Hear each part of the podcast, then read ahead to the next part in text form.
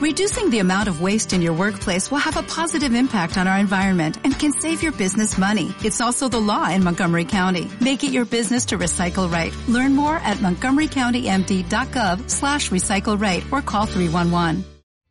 Hola mi gente, bienvenidos a otro episodio de Gente con Buena Vibra, un podcast producido y conducido por mí, por José Gregorio Colmenares. ¿Por qué es importante saber gestionar nuestras emociones? ¿Para qué desarrollar la inteligencia espiritual? Quizás conocerse, aceptarse y perdonarse sea el primer paso para la transformación personal, y en este episodio lo descubriremos. Por eso hablaré con un experto en terapia de respuesta espiritual y gestión de las emociones. Tiene una energía que nos invita a ser conscientes de nuestra dimensión espiritual, clave para la transformación es el creador del Cafecito Angelical, un espacio para la reflexión y conexión con la naturaleza. Se trata de Juan del Cristo Exorber y está aquí en Gente con Buena Vibra. Juan del Cristo Exorber, ¿cómo estás? Bienvenido a Gente con Buena Vibra. Hola José Gregorio, muy bien. ¿Y tú cómo estás? Todo excelente. Qué gusto que puedas estar aquí. Eh, ya, ya eres parte de la comunidad Gente con Buena Vibra. Y bueno, pues cuéntanos cómo estás. Eh, sé que estás en Mendoza. ¿Hace cuánto tiempo estás allá? Sí, estoy bien, gracias a Dios. Ya tengo dos años por acá en la provincia de Mendoza, Argentina. Vine, primero vine en el 2018 con una experiencia de, de, sanar y de reconciliarme con mi ser.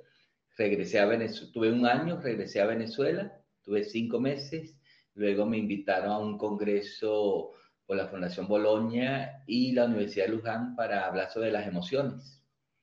Me vine a ese congreso y me agarró la pandemia. Desde entonces había que reinventar y seguir adelante en medio de todos estos cambios que estamos recibiendo.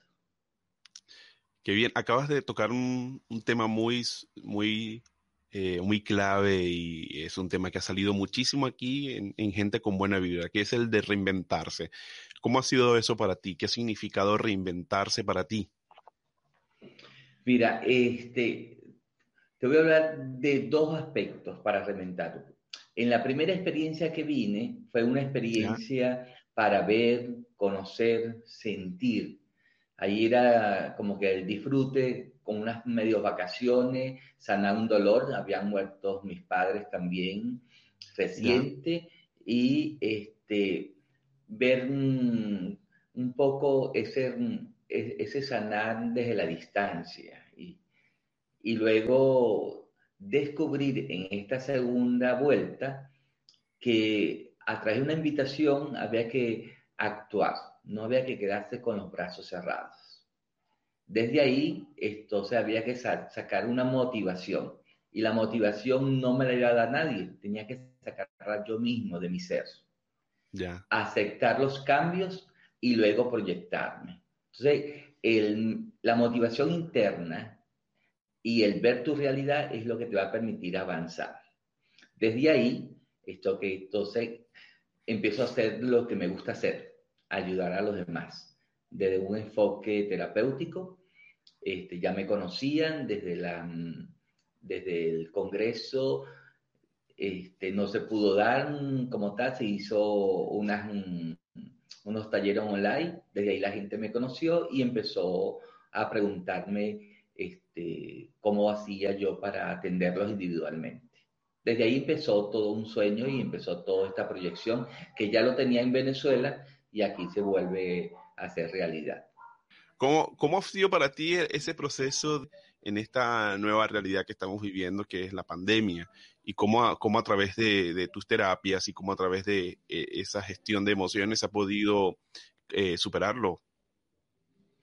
Sí, mira, para, yo te decía al principio que para darse a conocer había que actuar y para actuar había tres puntos, la motivación, la aceptación y la proyección. Cuando yo me vi que, todo se cayó del proyecto, a lo que venía, había que reinventarse algo. Primero empecé conmigo mismo. ¿Qué es lo que Juan quería? ¿Y cuál era la proyección de Juan? Este, tenía dos opciones. O quedarme y, y, dejar las emociones negativas que me consumieran y me devolvieran, o devolverme al país en el primer vuelo que, que se diera, ¿no?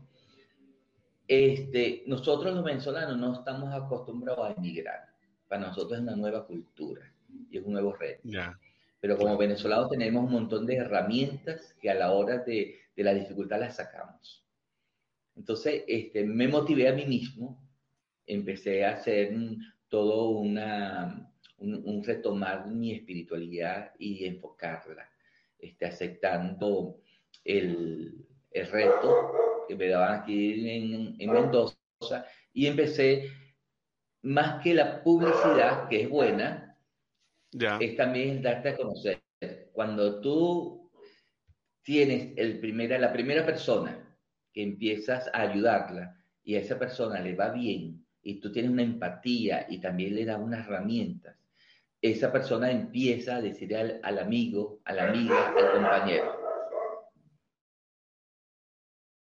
Y ahí empieza toda una cadena de, de, de, una motivación y de, una, de un auge que este, decir, no haces milagro, pero ayudas al otro desde el corazón.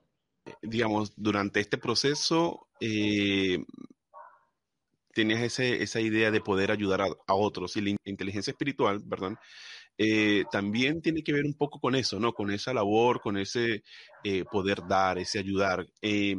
sé que también eres un hombre muy espiritual y me, gustaría que, que, hablaras también acerca de eso, cómo, cómo vives la inteligencia espiritual y cómo se desarrolla en, en las personas. Sí, toda esta experiencia tiene que ver desde el ser.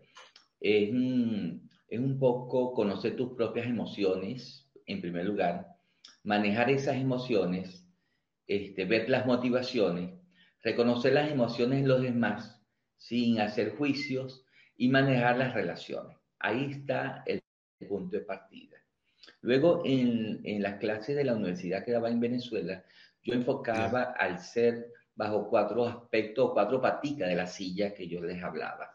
Uno tenía que ver con la familia, otro tenía que ver con la parte laboral, otro con la parte del amor, pareja o soltería, si se quería decir, y la otra la parte espiritual. Enfocando en la parte espiritual, todos tenemos una espiritualidad, más que no es una religión. Entonces, este, a través de diferentes terapias de autoayuda, desde el crecimiento personal, enfocando a tu espiritualidad. Saber que tú provienes de un Padre bondadoso y que te acepta tal cual eres. Desde esa concepción empieza entonces un enfoque terapéutico diferente. En estas terapias, por decirlo así, se brindan diversas herramientas y orientaciones también hay unas meditaciones guiadas, unas oraciones, el uso de decretos y afirmaciones, con el fin de canalizar ese proceso de desarrollo personal de una manera flexible, de la mano con tu Dios que te ama y que te acepta. Es un poco el descubrir y deshacer bloqueos ocultos tanto en tu, en subconsciente como en los programas negativos y en el sistema de creencias que se reflejan de una manera negativa en ese crecimiento espiritual. Desde ahí. ¿De dónde crees tú que vienen? Antes de que avance, porque tocaste, ah. antes de que avances, eh, me gustaría, bueno, me, gustaría que completaras, pero hablaste de esos, de esos bloqueos. Eh, ¿De dónde provienen esos bloqueos? ¿Por qué se producen también? Estos bloqueos del subconsciente viene desde diversas mm, enfoques, por decirlo así, este, de tu niñez, por ejemplo, esa formación de los primeros siete años, ahí se generan algunos bloqueos y lo olvidas. Son mensajes que, que has recibido y están ahí ocultos y que cuando eres adulto no te deja avanzar y no sabes cómo avanzar. Otro también por la cultura, la familia, las creencias, entonces, cuando empiezas a, ver el mundo de otra manera y, empiezas como que a sufrir y a no avanzar. Yo a todas las personas que, tengo contacto les indico desde mi experiencia. Y les digo que venimos a este mundo a ser feliz. Y desde ese mundo a ser feliz, a hacer el bien. Y les retomo un poco la vida de Jesús. O sea, Jesús, a través de, la vida de, de, Jesús, pues ese Señor, ese Maestro que sufrió, él asumió todos los sufrimientos. Entonces no, tuvo, no tiene sentido que yo siga sufriendo cuando Él vino a eso y hizo un corte. Y nos enseñó a lo que es el mandamiento del amor. Desde ahí es el enfoque terapéutico, desde ese amor a sí mismo, hacia el otro y comprender los procesos de vida. Entonces, el gestionar esas partes de las emociones con la espiritualidad tiene que ver con, con la clave que es identificar lo que sientes y decir de esa emoción qué es lo que estás sintiendo y cómo este, lo estás expresando. La idea es canalizar las emociones y encontrarte contigo mismo, con ese yo interior, ese yo superior que es la conexión con, con Dios y ver que puedes avanzar en la vida pero con una facilidad y quitarte esa mochila que te pesa, que no es tuya muchas veces, que son de tus padres, de, tus amigos, de tus jefes de trabajo, de un montón de cosas o de tus parejas, y gusta ser que llevas una mochila cargando que no te deja avanzar. Entonces, cuando tú descubres que hay una, mm, un ser dentro de ti, una conexión con las leyes universales, las leyes divinas, ahí empieza tu cambio. Por eso el, el mayor enfoque sería el activar la fuerza interior de cada uno de nosotros, desde la confianza y el poder gestionar adecuadamente esas emociones, ese pensamiento para que puedas actuar.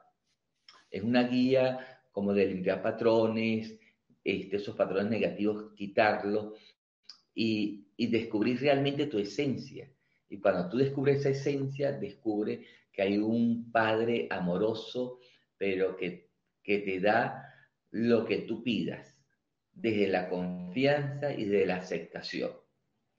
Entonces es aceptar tal como soy, pero también aceptar que el otro me acepta tal cual soy. Y ahí empieza todo un proceso este, terapéutico y de descubrimiento de esa espiritualidad este, que te ayuda a estar firme en la vida. Buenísimo. Eh, ¿cómo, ¿Cómo crees tú entonces que, o cómo se gestionan esas emociones? ¿Qué es lo que hay que hacer? Primero conocerlas, encontrarte con esas emociones y saber qué te causa las emociones. Las emociones son parte de nuestra vida y, en ocasiones se tornan confusas e incluso dolorosas. Entonces, es ahí donde vamos a hacer un alto con aquellas emociones que son dolorosas, con las que son, las que me dan alegría, pues también. Entonces empiezas todo un proceso de conocerlo dentro de ti, qué te causa esas emociones.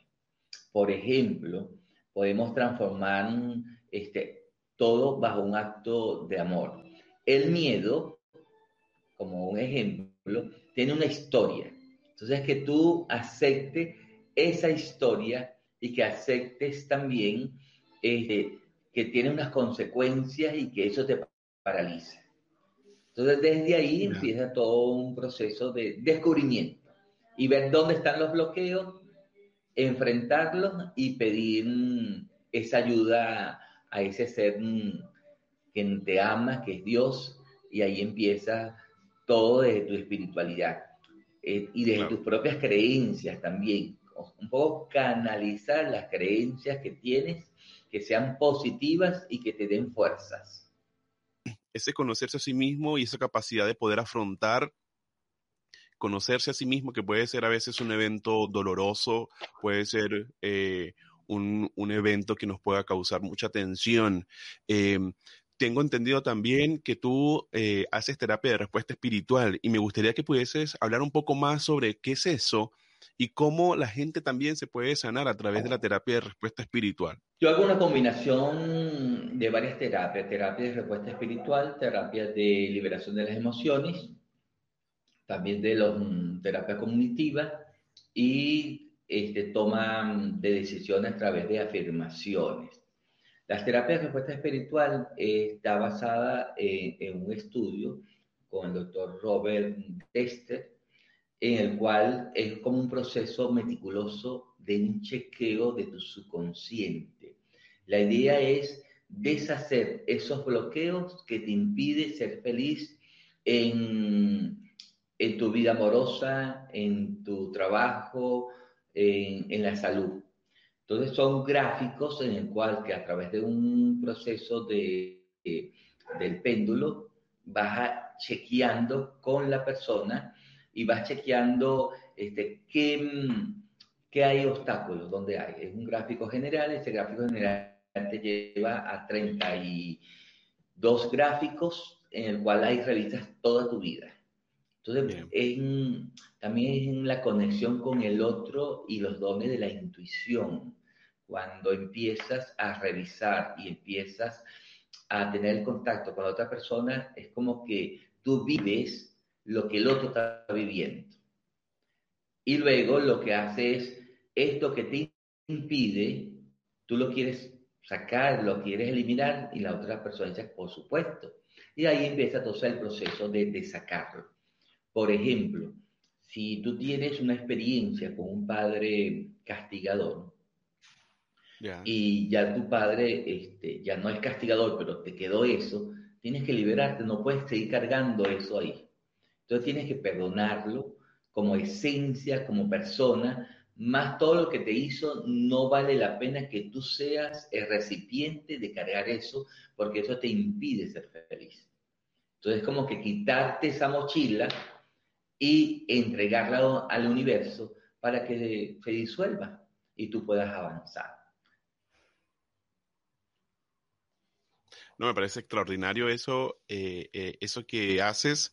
Eh, y bueno, que es una forma también de poder ayudar a otros también a, a, su transformación personal. Y sí, es verdad, muchas veces cargamos con culpas, cargamos con esa mochila, como tú decías anteriormente, que no nos deja o no nos permite dar el siguiente paso. Nos puede incluso bloquear este, pensar de manera positiva. Y, creo que en este contexto en el que estamos viviendo, creo que es trascendental poder em, sanar nuestra mente, sanar nuestro espíritu, sanar nuestra alma y eh, poder encaminarnos hacia eh, bueno, el logro de nuestros proyectos, centrarnos en lo que queremos eh, realizar en, en, el, en, el, futuro emergente. Y bueno, pues para eso sí es necesario poder ser consciente de eso que tú acabas de mencionar, poder uno sanar desde, desde la niñez, desde lo más interior y bueno, pues eh, poder también eh, perdonar, saber perdonar. Quizás para quienes son más pragmáticos, este, esta área espiritual o esta dimensión del ser, que es la dimensión espiritual, pueda que le cueste un poco más, pero ¿cómo podemos motivar a esa gente también a que eh, podamos, o, cómo nosotros quizás a veces caemos también en ese pragmatismo y, nos dejamos llevar por la rutina, nos dejamos llevar por el mecanismo y descuidamos ese lado espiritual, dejamos de un lado eh, el poder conectarnos con la naturaleza. ¿Cómo podemos hacer para no perder de vista, para poder eh, eh, mantenerlo presente? Mira, este, la mayoría de las personas este, piensa que la sanación a través de la medicina Mm, es, correcto, es lo que es lo cierto. Y hasta cierto punto es así. Sin embargo, la curación no es la única de la salud. También hay que sanar y afinar lo que es el espíritu. Y desde ahí es que yo hago la invitación, el, el que las personas puedan ver cómo está su espíritu, su alma, cómo está, qué siente y desde esa perspectiva este, empezar a, evolucionar. Venimos a este mundo a evolucionar y, y, hacer las cosas diferentes, hacer las cosas bien. Entonces, este, cuando tú cargas una, un duelo, Por ejemplo, un duelo puede durar máximo hasta dos años. Si dura más de dos años ya es algo patológico y hay que actuar de otras maneras. Pero cuando hay maneras que tú puedes sanar un duelo desde los 15 días, ¿ok? Hasta un mes si tú lo, si tú lo trabajas. Porque el, eh, es como quitarte el desapego a ese duelo y, y a ese dolor. Claro. Entonces, muchas veces nuestra espiritualidad está ligada al dolor. Y ahora con la campaña de este virus, que no es cuidarme a mí, sino cuidar al otro, ahí tiene un poco el, sentido del amor. Lo que decía Jesús, que tienes que amarte a ti como, como si amar, amar al otro como si te amara a ti mismo. Entonces ahí, ahí cuidamos al otro. Claro, es una tarea eh, a veces contraproducente, porque cuánto, cuánto se ama uno para poder amar a los demás como uno mismo se ama. Y, y quizás eh, estamos llenos de muchos prejuicios, estamos llenos de creencias a veces limitantes y, nos cuesta dar ese paso, pero eh, ¿cómo, debe ser la forma de pensar en este proceso? En este proceso de perdonarse, en este proceso de, vivir el dolor o el duelo, como lo mencionabas. ¿Cómo debe ser esa forma de pensar? Mira, eh, eh, primero el, el, que tienes que conocerte a ti mismo y luego, ¿qué decías tú en la vida? Hay, hay muchos, mm, muchas terapias para, para enfrentar eso, ¿no? Hay una este, que es bien interesante, que es que tú pienses qué quieres tú que digan de tu vida o de tu persona cuando no estés en este mundo. Bien. Y cuando la persona dice y se proyecta qué es lo que quiero que me digan de mí, se dan cuenta que no está haciendo nada para que eso lo diga. Entonces es hacerte conciencia de lo que realmente quieres. Y al hacerlo consciente vas a trabajar sobre ello. Lo otro, cuando una persona no tiene ese deseo y no se conoce, hay que trabajar con la programación visual. Visualizarte. Empezar a descubrir y a verte que eres capaz. Había una chica, uno de los, de los últimos casos que tuve, este, que, que toda la familia le han dicho que, que ella, ella no sirve, que ella no iba a lograr nada. Y usted ser que hoy en día una gran profesional o una gran cómica en el teatro y se está proyectando de una manera satisfactoria y de ese episodio de su vida, de su familia, que le decían que no, era, que no iba a ser exitosa, ahora ella hace comedia sobre eso. Interesante. La idea es descubrir y creer en ti mismo. No esperar que el otro crea, sino que tú puedas creer en ti mismo y saber que Dios cree en ti y que tiene un plan divino para ti. Y dentro de ese plan, que es la construcción del amor, tú eres un personaje principal. Claro, yo creo que escribir o reescribir nuestra historia eh, a veces eh, puede ser un poco eh, cuesta arriba, ¿no? Sobre todo cuando vienes de la tradición familiar, donde quizás en casa, porque como eres menor de edad o cuando somos adolescentes, nos van imponiendo la forma en la que tenemos que vivir, lo que tenemos que estudiar, lo que tenemos que hacer, y vamos quizás eh, cumpliendo con las expectativas de otros o con los deseos de otros, pero no eh, nos enseñan a poder eh, transformar esa realidad y empezar a descubrir nuestro propio camino. Creo que eso a veces nos juega en contra futuro porque, eh, bueno, escuchamos mucha gente infeliz porque aunque haga lo que haga, este, no les satisface y es porque lo que están haciendo realmente no es lo que quieren hacer, pero por necesidad o por muchas otras causas o razones lo hacen. Entonces, ¿cómo poder nosotros potenciar este, el encuentro, el encuentro conmigo para saber qué es lo que quiero, cómo puedo reinventarme, cómo puedo salir de, de estos patrones, cómo puedo romper con estas creencias y volver a reescribir la historia y volver a decir, bueno, de aquí un nuevo comienzo y de aquí un, un, nuevo comienzo con quizás con más herramientas, pero con más deseos de conocerme, de, de poder canalizar mejor mis emociones, de poder eh, encaminarme hacia, hacia eso que quiero lograr. Mira, este, en primer lugar, que tener que no juzgarte ni juzgar a otros. Porque cuando tú descubres que estás haciendo cosas por otros, empiezas a echar la culpa. Entonces la culpa hay que eliminarla de nuestro sistema de creencia y de nuestra vida. Eh, lo otro es la autobiografía, por ejemplo, te puede ayudar a, a ver tu historia, pero tienes la condición de no juzgar a nadie, solamente de verla y no para anclarte, sino para ver un, como un referente hasta donde llegas. Y, y, al principio te decía que la clave es identificar lo que sentimos, decidir si es una emoción que encaja en la situación que estamos viviendo y que si está en concordancia con lo que yo deseo. De esa manera puedo canalizar las emociones hacia un objetivo cuando no tengo el objetivo claro, ahí empieza la visualización. Y empieza todo al descubrir entonces cuáles son tus fortalezas, cuáles son tus limitantes, qué oportunidades tienes y cómo las vas a aprovechar. Una de las cosas que yo les digo y que ha funcionado es que cuando tienes un problema, tienes dos cosas por hacer. Uno, Imaginarte el peor escenario. ¿Qué te puede pasar? Lo peor. ¿Y cómo te sientes si es un peor escenario? Y luego buscar las herramientas que tú tienes que en algún momento te sirvieron para llegar a ser exitoso, haber logrado algo. Entonces, esa misma herramienta, usarla en esa problemática que te está afectando. Porque este, la idea es buscar sentido a la vida. Y mucha gente vive por los demás, no vive por sí mismo. Entonces, este, no hacer juicio ni que me van a juzgar, sencillamente, ¿qué deseo yo en esta vida? ¿Y qué deseo en, mi emocionalidad y en mi paz interior?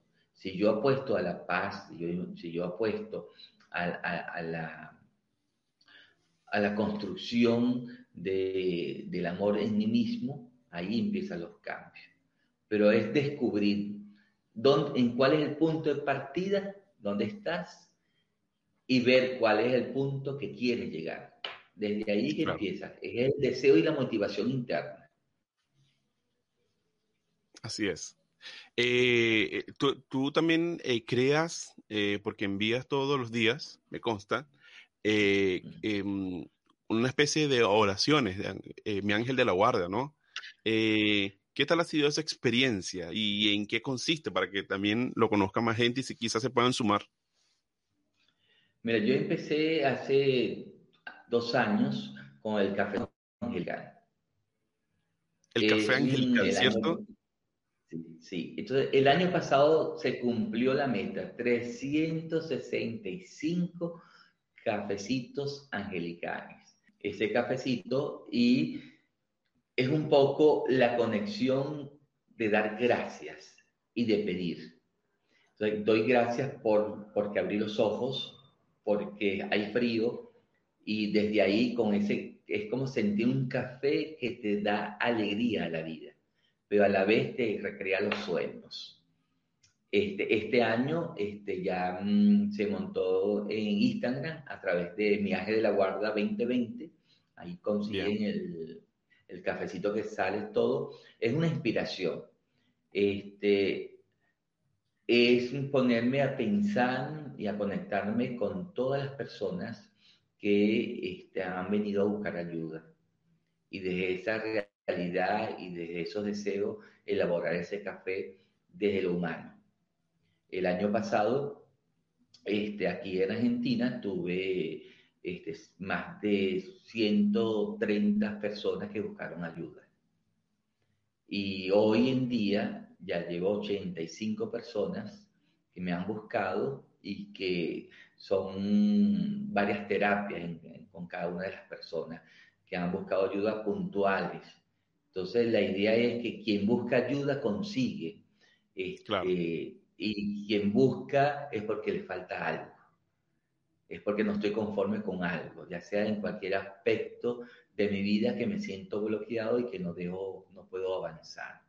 Entonces, esa experiencia desde la reflexión del cafecito angelical ha permitido una conexión con tu espíritu y una sanación de tu cuerpo. Y así lo han expresado muchas personas que me escriben al privado diciéndome, ese cafecito lo hizo inspirado en mí. Yo, yo inspirado en, la vida, en, los casos, en, querer aportar un granito de arena este, para ser feliz y para tener esa conexión con ese Padre que siempre digo que te ama y que te da todo lo que tú deseas para que seas feliz y puedas avanzar en la vida. Ha sido entonces gratificante esa experiencia del, del cafecito angelical eh, y, vas a seguir, me imagino, motivado a seguir enviando cafecitos a la gente. Así que se pueden sumar también a, través de su cuenta de Instagram, mi ángel de la guarda 2020. Igual lo voy a, voy a escribir en la descripción para que se pueda sumar más gente y también puedan un poco disfrutar de, ese café. Eh, ¿Cuáles son los desafíos que tienes de aquí en adelante, Juan? Mira, uno de los desafíos ahorita es mm, primero seguir, porque el, seguir y mantenerte es un, desafío, porque no es llegar a, las, a la meta, sino mantenerte en esa cima constantemente.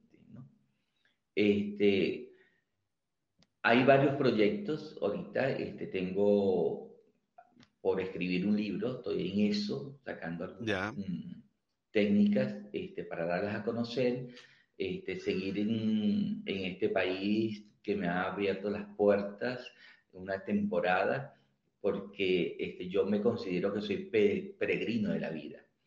Y estoy donde tengo que estar para aportar, pero tengo dos hijas maravillosas, una en Chile, donde estás tú, otra en Portugal, en el cual este, me gustaría también estar con ellas compartir y también compartir e, esas realidades y esos aportes en esos países. Y por supuesto también Venezuela, este, independientemente de la situación que está, yo tengo las personas que me siguen de Venezuela, también tengo las terapias online que las hago a, a, diferentes países y siento que hay muchas invitaciones. Entonces, desde esta invitación de, de de ir, yo creo que, que el desafío es estar abierto. Así es. Estar abierto y ver las oportunidades que se te presentan, aprovechar esas oportunidades para crecer, pero también para aportar al mundo que, que el mundo es amplio, no es solamente tu mundo pequeño de acá, sino que, que te abren puertas y, y, el miedo muchas veces paraliza. Entonces yo digo que ese miedo este, yo lo detengo, lo aparto y yo avanzo. Este, y bueno, siempre tengo la providencia y tengo esa, esa conexión con ese Padre que me ama, que, que, me, que me da señales y eso es milagroso que tú puedas ver realmente las señales de ese Dios que te muestra que es el camino y que te da una paz. Mientras que tú tengas paz en tu corazón, lo que venga es, un reto ya, ya alcanzado, porque tienes esa protección. Sin duda alguna. Para quienes están ahora viviendo esta cuarentena, seguramente mucha gente que está, le ha tocado estar horas, días, semanas encerrados en sus casas, muchos hasta en un corto metro cuadrado, este, y bueno, pues han tenido que, vivir desde allí esta pandemia. ¿Cómo pueden ellos sobrellevar este peso? ¿Cómo pueden ellos sobrellevar esta situación a través de, la inteligencia espiritual, a través de todo lo que tú haces? Mira, en primer lugar, la, aceptación. Si tú no aceptas, no puedes cambiar lo que tienes en tu entorno. Y mucha gente no está aceptando la realidad del planeta. No es una situación de país, es una situación del mundo. Primero aceptarla. Desde esa aceptación, entonces, es encontrarme conmigo mismo y desde la aceptación. Cuando yo me conozco, veo qué es lo que me gusta. Por ejemplo, si me gusta leer, entonces es momento de, hacer lecturas, es momento de escuchar música, de vivir la música. Y hay algo que, que, que estoy aprendiendo y que, y que me gusta mucho, que es cuando tu alma tiene música, el mundo vibra y tu alrededor vibra. Entonces, no permitir que, la, que tu alma deje de cantar. Claro. Saborear la vida. Si te gusta pintar, es momento de hacer pintura, de organizar la casa, de hay un montón de cosas que puedes hacer porque y vencer ese miedo, ese miedo tiene una historia, es un miedo colectivo y enfrentar ese miedo para que no te paralice, para que tú puedas avanzar. Y sobre todo esa conexión con lo espiritual, con Dios.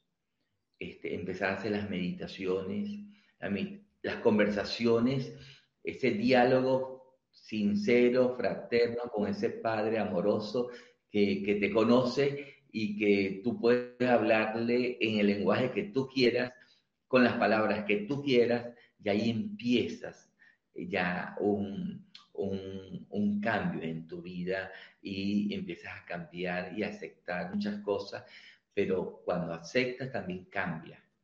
Entonces es no permitir que se te quite tus sueños, tus anhelos.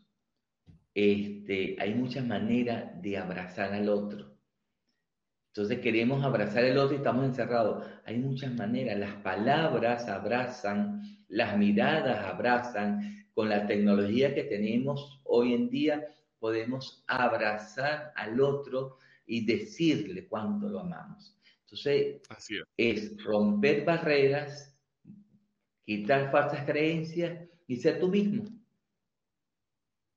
Y retomar esas cosas que por, por el tiempo y por, por la vida agitada que llevábamos, habíamos pospuesto como volver a hacer esos trabajos como pintar, esos trabajos más, más, más altruistas, ¿no? Estupendo. Y podías hacer una lista, incluso puedes hacer una lista de todas las cosas que te gustan hacer. Acomodar la casa, limpiarla. Sí. Me parece bien. Estupendo, Juan. De verdad, ha sido un gusto poder escucharte y poder eh, también em, manifestar la, importancia de desarrollar la dimensión espiritual en, los seres humanos eh, como una forma de poder trascender, como una forma de poder llegar a la transformación personal, a la autorrealización, cómo todo esto también afecta nuestra forma de creer, nuestra forma de, mirar el mundo. Y, bueno, no sé si, si esto, eh, para ir cerrando, pero este, para quienes quizás no tengan esa, que no, que no crean en Dios, por ejemplo.